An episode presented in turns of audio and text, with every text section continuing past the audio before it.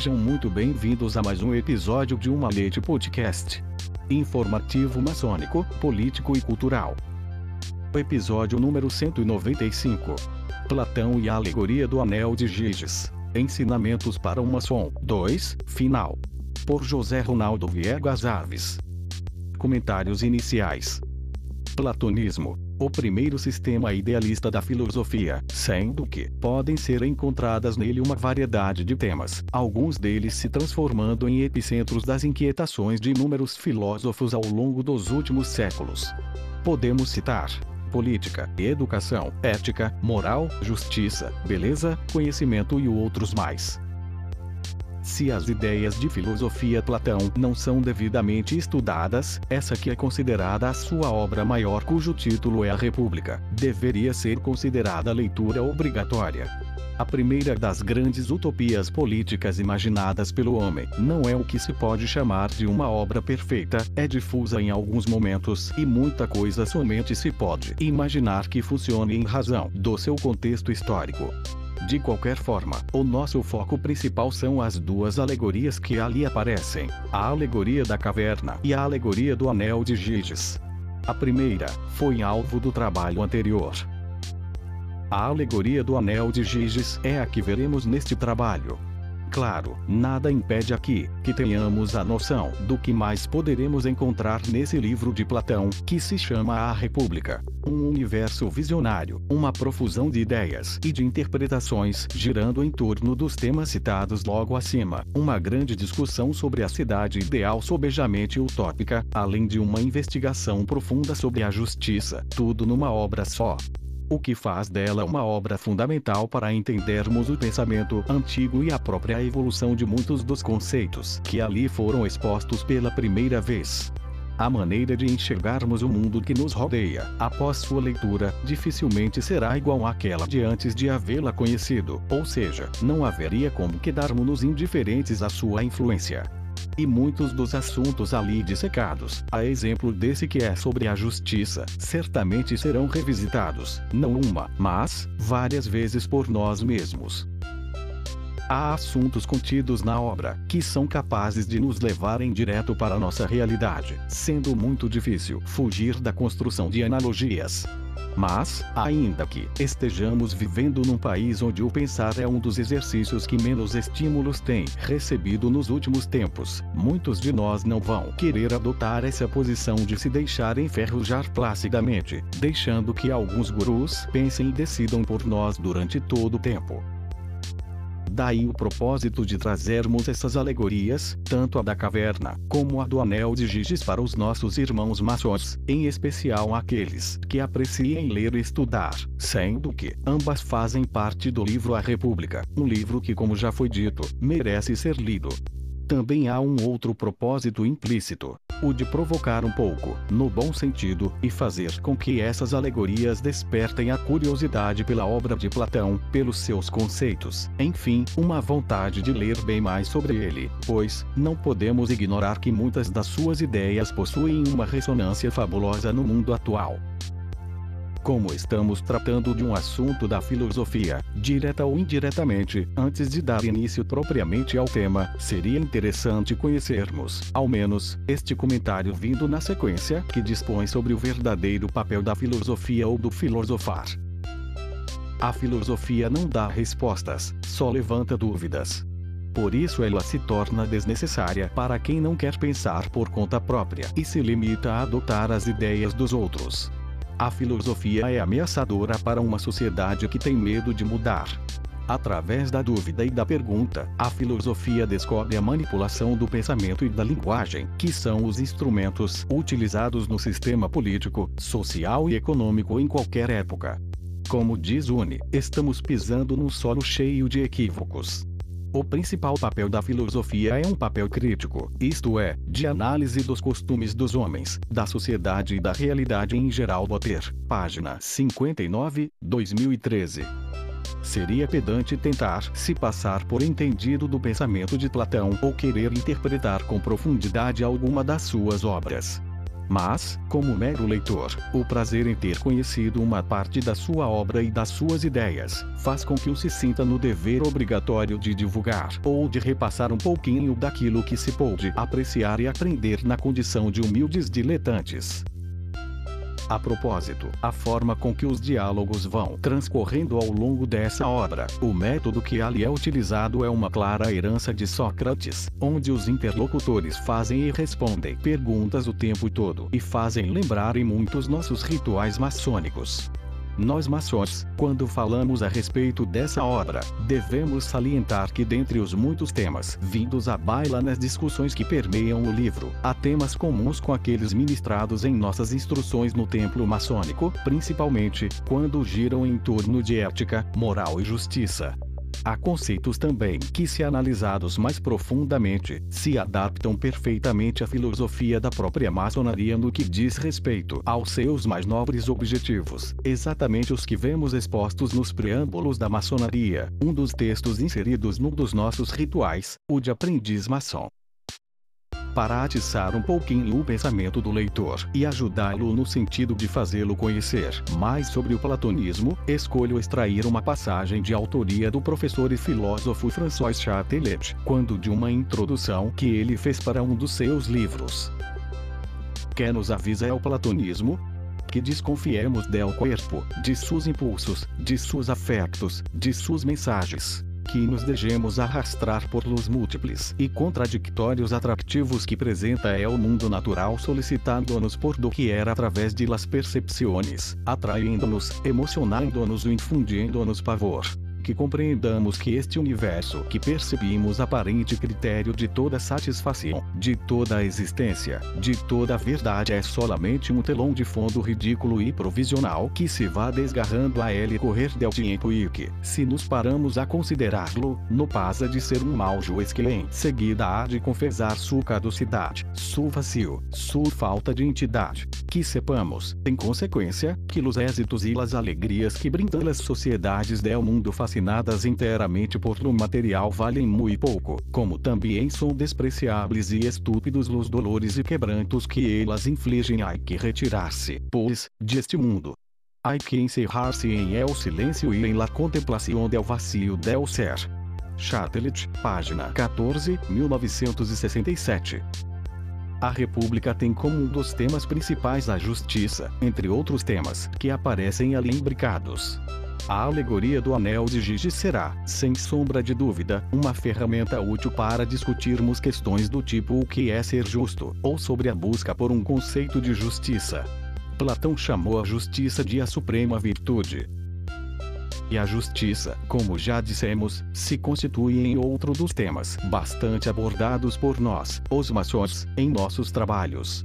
Se numa definição simplista podemos definir a justiça como dar a cada um o que é seu, ao procedermos à leitura desse livro, particularmente dessa alegoria, poderemos conhecer bem mais definições, desdobramentos, alguns deles com nuances que somente um tema dessa natureza poderá apresentar somente para termos em mente. A justiça exige que direitos essenciais, a exemplo da liberdade, igualdade, direito à propriedade, entre outros, sejam assegurados aos seres humanos, sendo que devem ser considerados aqui em sua maior amplitude possível para o bem comum.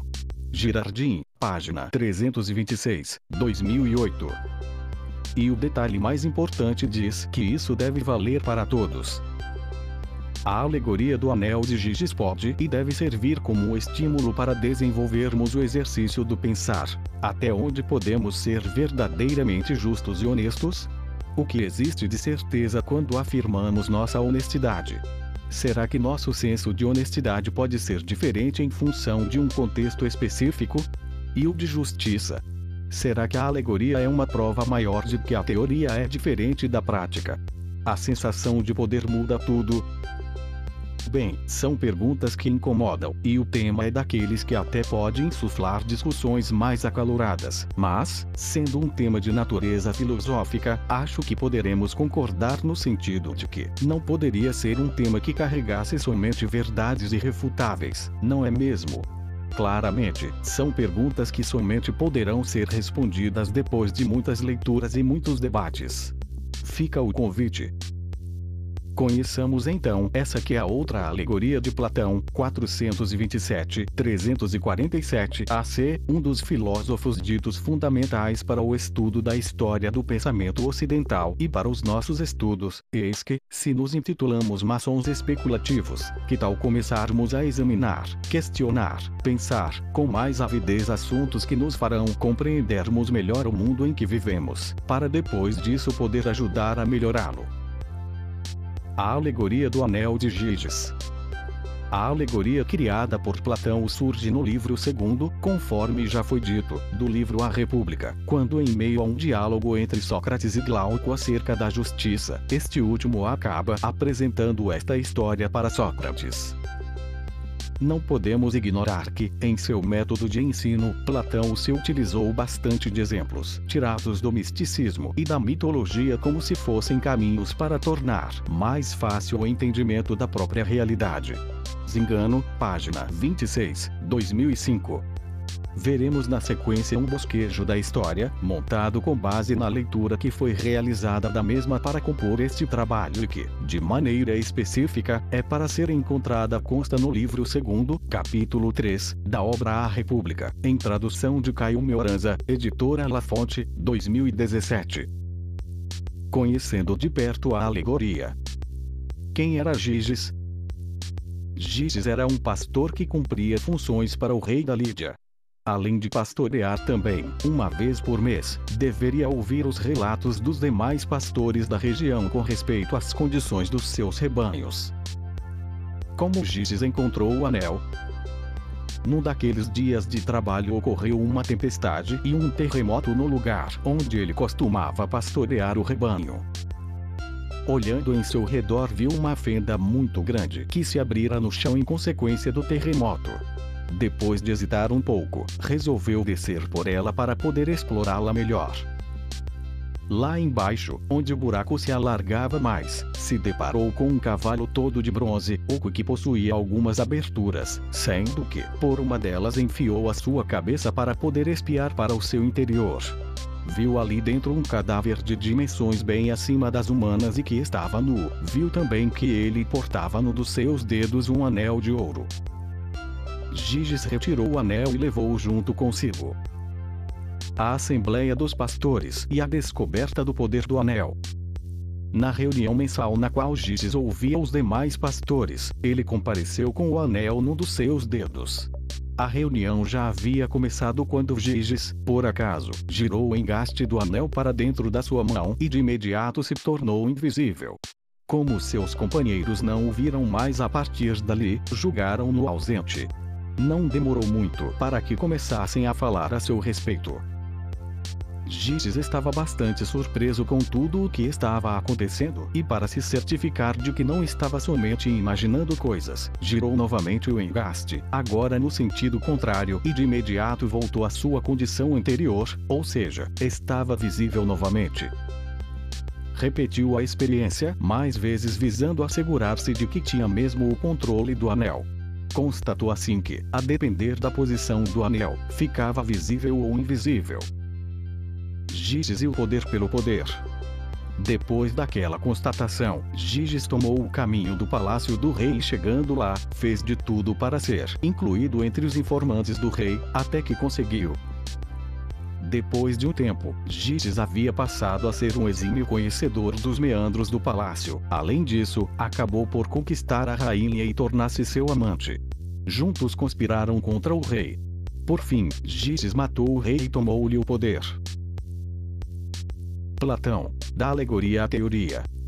Logo após o relato da alegoria, somos contemplados com o seguinte trecho, o qual ocorre ainda dentro da fala de Glauco. Supondo que existissem dois desses anéis, se um fosse dado ao homem justo e o outro ao injusto, acredito que nenhum deles seria tão perseverante em persistir nas veredas da justiça e conservar a força moral para não lançar mão dos bens de outrem sem sequer tocá-los, uma vez que se lhe ofereceria a possibilidade de levar do mercado que quisesse, de entrar nas casas e unir-se com quem desejasse de matar a uns e de libertar a outros, segundo sua própria vontade, e de fazer tudo como se fosse um Deus entre os homens. Procedendo desse modo, em nada o justo diferiria do injusto, porquanto ambos seguiriam pelo mesmo caminho. E nada provaria melhor que não se pratica a justiça de espontânea vontade, mas somente por necessidade e não porque tenha a justiça como vantajosa por si mesma. Grifo meu. De fato, todos cometem a injustiça, quando julgam que possam cometê-la. Todo homem pensa que a injustiça lhe é muito mais útil do que a justiça e ter razão de assim pensar, segundo o defensor desta tese. De fato, quem tivesse semelhante poder e não quisesse ser injusto, nem sequer tocar nos bens alheios, seria considerado por quantos os soubessem mais infeliz e insensato dentre os homens, muito embora fosse louvado publicamente, enganando-se reciprocamente pelo temor de serem eles vítimas de possíveis danos. E é exatamente isso que ocorre Platão, Pax. 52, 53, 2017. O texto parece que fala por si só, e poderia ser definitivo, não é mesmo? No entanto, vejamos este outro trecho que faz parte de um comentário do renomado filósofo Simon Blackburn a respeito da passagem acima do livro de Platão. O desafio não poderia ser mais claro. Demonstre que a justiça, em si e por si mesma, sem levar em conta as consequências, beneficia o seu possuidor, e que da mesma forma a injustiça o prejudica. Pois se isso não puder ser demonstrado, a lei do costume é tudo o que existe, e não temos resposta a dar aos emissários atenienses e seus sucessores. O desafio ecoa pela história do desafio moral. Blackburn, página 53, 2008. Ou seja, o tema é áspero mesmo. Sobre o quanto os ideais de justiça estão entranhados na maçonaria. Em nosso ritual de aprendiz, no preâmbulo da maçonaria, que tem uma espécie de lembrete logo após esse título, onde se lê, a ser lido e explicado em loja, frequentemente, entre seus princípios fundamentais em seu item de número 6, lemos. 6. A maçonaria tem por fim combater a ignorância em todas as suas modalidades. É uma escola que impõe o programa de obedecer às leis do país, viver segundo os ditames da honra, praticar a justiça, amar ao próximo, trabalhar incessantemente pela felicidade do gênero humano, conseguir sua emancipação progressiva e pacífica Podemos acrescentar também que, uma das expressões mais utilizadas na maçonaria, a que diz justo e perfeito, remete ao fato de que uma loja maçônica deve ser justa e perfeita quanto ao seu trabalho e um maçom deve em seu viver sempre e espontaneamente demonstrar ser justo e perfeito. Girardim, página 327, 2008. Ou seja, nossa filosofia maçônica está em conformidade e prima por aquilo que é considerado por direito e por justiça. Isso deve ficar bem claro aqui, quando estamos tratando de um tema que pode suscitar alguma dúvida. Mas, não foi um outro grande filósofo chamado Aristóteles que disse que a dúvida é o caminho para a sabedoria. Acabamos de ver que, dependendo do contexto, muitas questões a respeito do que pode ser considerado justo e injusto, e que tínhamos como certas, após análise mais aprofundada do que a alegoria mostra ou sugere, podem ser revistas, ou até mesmo, vistas sob novos enquadramentos, trazidos à luz pela sua leitura, além de que, muito pode ser adequado à realidade vivida em nosso país. É muito importante que tenhamos despertada nossa atenção para a justiça, Aliás, o tema ideal para ser dissecado na esfera dos graus superiores. Quem leu até aqui e acompanha com regularidade as notícias de cunho político em nosso país, não pôde se privar de inferir algo mais impossível não detectar algumas similaridades entre o que a leitura da alegoria vem suscitar relacionando-as às atuações e às atitudes demonstradas por muitos dos nossos políticos, sem esquecer, e claro, que vem corroborar ou caracterizar algumas práticas que não são de hoje no Brasil e que vêm desde os tempos do Império. Não tem como não lembrar da frase aquela de autoria do historiador inglês, Lord Acton. O poder corrompe e o poder absoluto corrompe absolutamente. Parece que nesse caso, a grande lição para nós brasileiros depois de ler a alegoria sobre Giges, é constatar mesmo que depois de que é dado o poder a muitos políticos, claro que há exceções, mas, são poucas, é que eles acabam mostrando o que são e como agem realmente. Aliás, nossa realidade parece ser cada vez mais surreal neste campo, pois tem quem já descarte o uso do anel de invisibilidade e já use direto o anel da impunidade, o que é mesmo um deboche. Comentários finais. Os escritos de Platão remontam a mais de 2.300 anos atrás. É isso mesmo. Muitas das suas conclusões parecem se assentar como luvas quando introduzidas em cenários atuais. Um dos seus personagens, o interlocutor Glauco, conclui que qualquer um que chegasse a ser dono desse tipo de poder, o da posse do anel, se empenharia ao máximo para se apropriar do alheio, já que estaria certo da sua impunidade. Até porque o homem só se faz comportar da forma correta em grupo, quando havendo receio de ser pego infringindo as leis, o que consequentemente o levaria a ser julgado pelos seus atos de forma espontânea, dificilmente se comportaria assim. Podemos extrair uma quantidade substancial de lições a respeito de moral, ética e justiça na leitura metafórica da alegoria que acabamos de realizar, e claro que a sua leitura implicará em muitos desdobramentos, mas o propósito maior de trazê-la à luz é suscitar o debate para o que está acontecendo ao nosso redor, assim como o de refletir sobre isso tudo não deverá soar como apelação o de ter se tocado no assunto da política, pois não é o objetivo maior aqui. As discussões podem ficar para depois, mas uma coisa deve ser dita: se não existir nenhum tipo de fiscalização séria e imparcial e a punição garantida, e se continuar essa hipocrisia quase geral na hora de tratar destes assuntos, enfim, que não leva muito a sério os orçamentos secretos, as declarações de sigilo por um tempo muito longo para assuntos de extremos interesse dos cidadãos, há algo mesmo de podre no reino da Dinamarca, parafraseando o personagem Hamlet, de Shakespeare. Ou há várias cópias do Anel de Giges por aí. Parece que já ultrapassamos há muito tempo a fase aquela de que o pior cego é aquele que não quer ver e agora alcançamos aquela outra. Ninguém se surpreende mais com nada do que acontece e muito menos se indigna. Será que é mesmo para ser assim? A alegoria do anel de Giges revela muito da alma do ser humano, dando a entender que, havendo a ocasião, este agirá assim, levado em primeiro lugar pelo desejo do poder, do prazer, da posse, além de aquele desejo de levar vantagem sempre.